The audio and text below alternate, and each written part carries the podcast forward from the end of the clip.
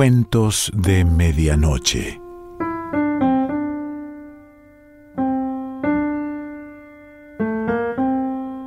El cuento de hoy se titula El séptimo caballo y pertenece a Leonora Carrington.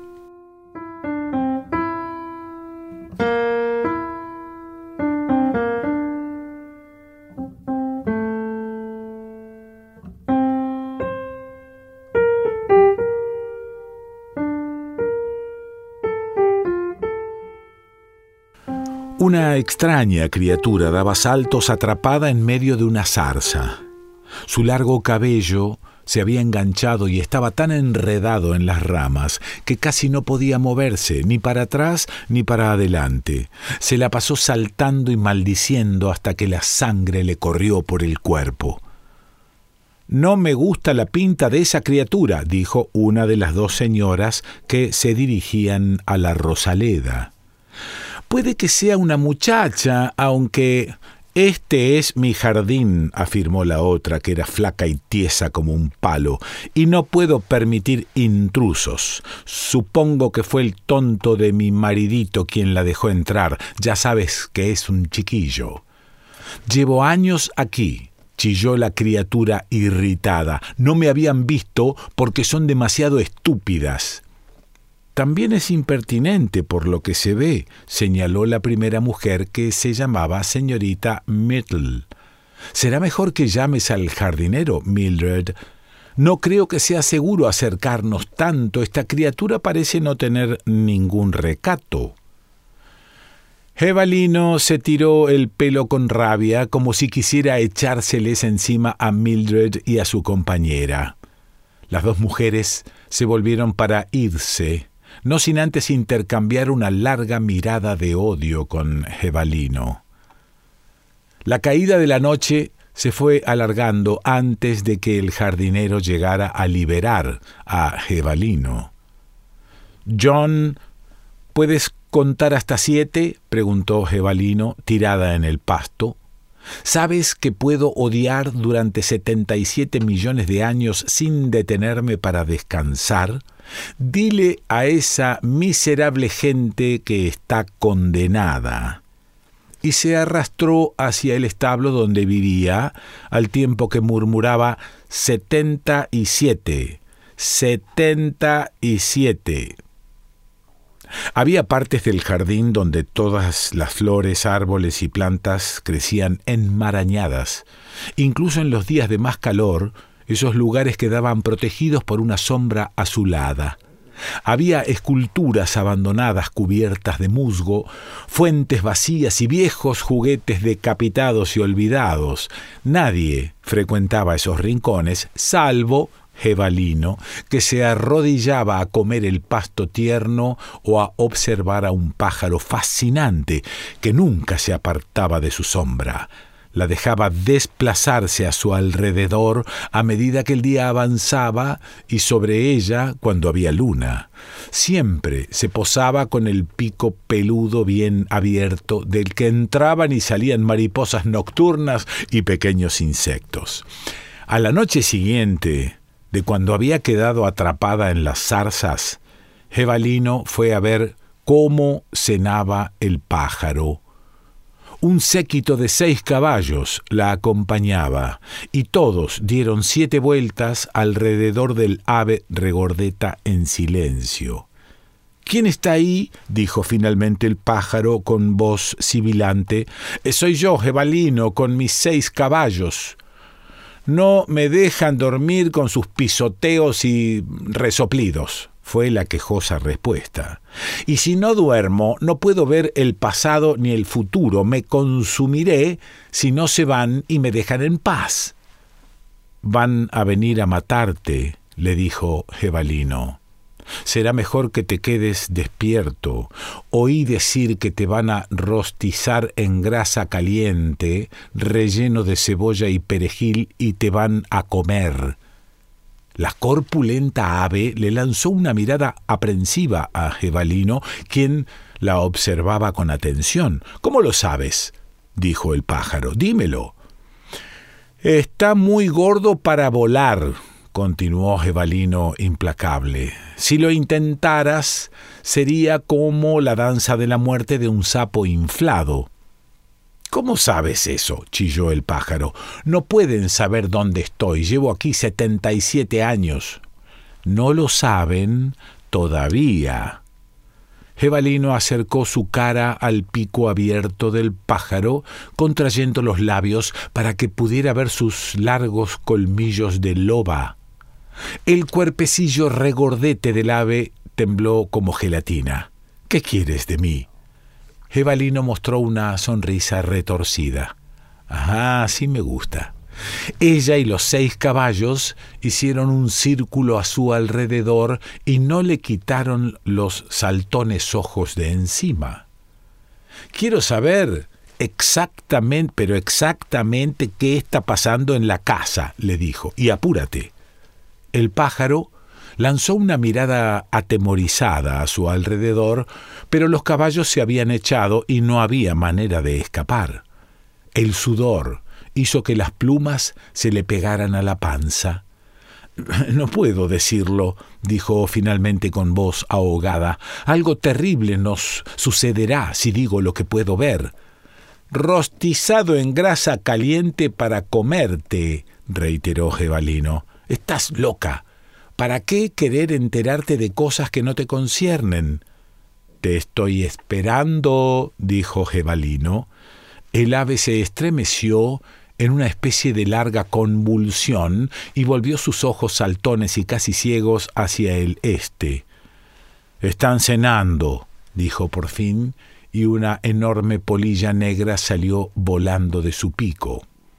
La mesa está puesta para tres personas. Mildred y su esposo están tomando su sopa. Ella lo mira con suspicacia y le dice me encontré con algo desagradable hoy en el jardín y deja la cuchara en la mesa. Dudo que coma algo más.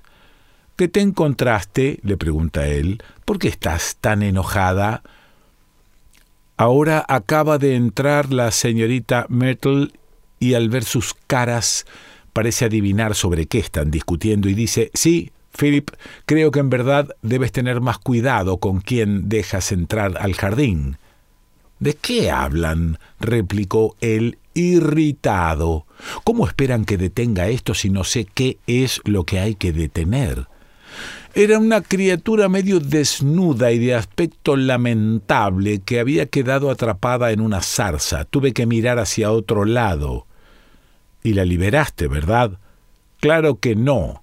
De hecho, me parece bien que se haya quedado ahí atorada por su expresión cruel, creo que si la hubiéramos soltado nos habría hecho daño. Pero ¿qué dices? ¿Cómo pudiste dejar a esa pobre criatura enredada en las zarzas? Mildred, hay momento en que de verdad me repugnas. Ya estoy harto de que te la pases recorriendo el pueblo y atormentando a los pobres con tus discursos religiosos, y ahora que te encuentras con una criatura en apuros en tu propio jardín, no haces más que encogerte de hombros con falsa modestia. Mildred comienza a lloriquear, incrédula. Se cubre la cara con un pañuelo ligeramente sucio y le contesta Philip, ¿Cómo puedes decirme esas cosas tan crueles a mí, tu esposa? Philip, con expresión de resignada molestia, le pregunta ¿Cómo era la criatura? ¿Era un animal o una mujer? No diré más, solloza la mujer. Después de lo que dijiste siento que me voy a desmayar. Deberías ser más cuidadoso, murmura la señora Myrtle en su condición tan delicada. ¿A qué te refieres con eso? pregunta Philip enojado. Déjate de adivinanzas. Bueno, Seguramente ya debes saber que serás padre en poco tiempo. Suelta la señorita Myrtle con fingida inocencia. Philip se pone blanco de rabia. No voy a soportar estas estúpidas mentiras. Es absolutamente imposible que Mildred esté embarazada, ya que no hemos compartido cama en cinco años y a menos de que sea por obra y gracia del Espíritu Santo, no veo la manera.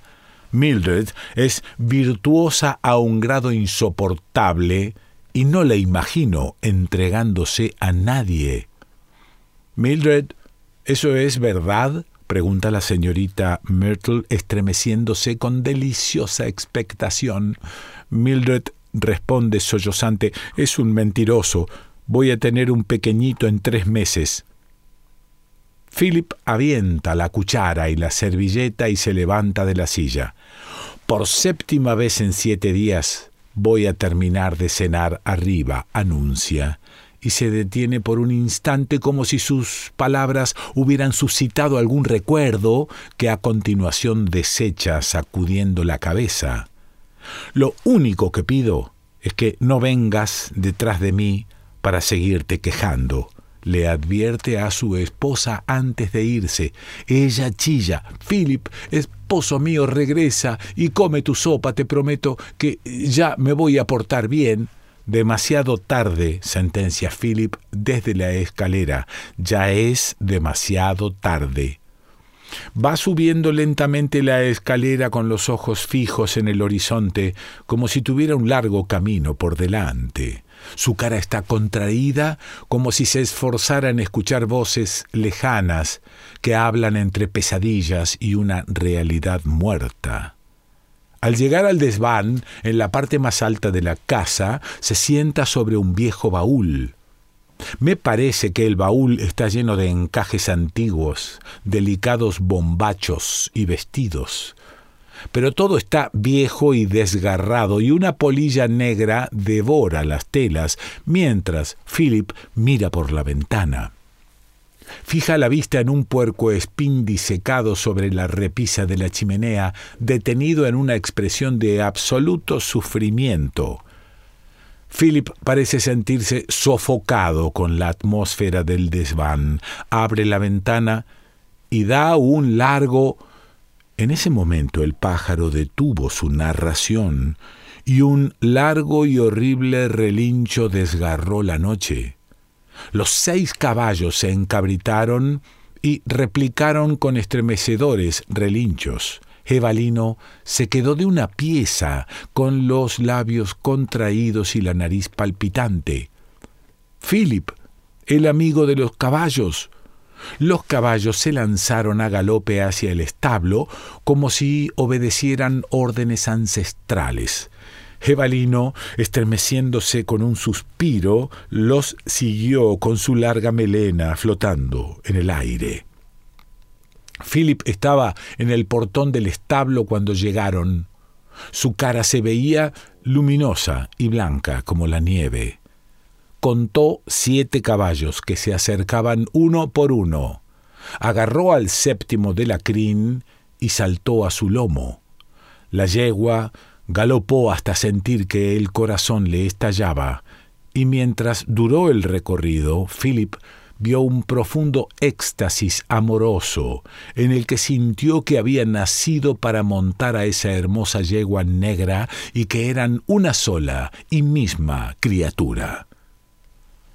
Al amanecer, todos los caballos estaban de regreso en su lugar, y el pequeño y arrugado mozo de cuadra los cepillaba para quitarles el sudor seco y el lodo de la noche. Su cara llena de surcos sonreía sabiamente mientras los almohazaba con infinito cuidado parecía no advertir la presencia del dueño de la casa, que estaba solo dentro de una de las cuadras vacías. Pero sabía que estaba ahí. ¿Cuántos caballos tengo? preguntó finalmente. Seis, señor, contestó el mocito sin dejar de sonreír. Esa noche el cadáver de Mildred fue encontrado cerca del establo. Por su apariencia se podría haber creído que los caballos le habían pasado por encima, pisoteándola hasta morir, pese a que todos eran tan pacíficos como unos corderitos, en palabras del mozo de cuadra. Si Mildred en efecto estaba embarazada, no se sabría. ya que la habían metido en un respetable ataúd negro.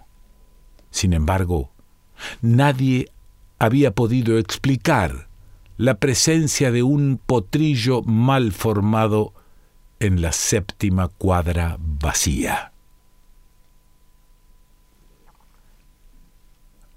Leonora Carrington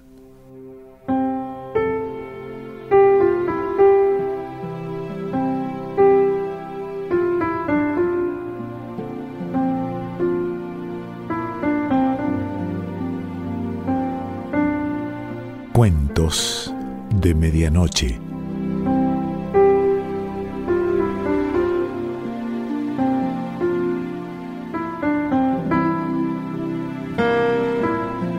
Selección Pancho Mondino. Idea y lectura Quique Pessoa.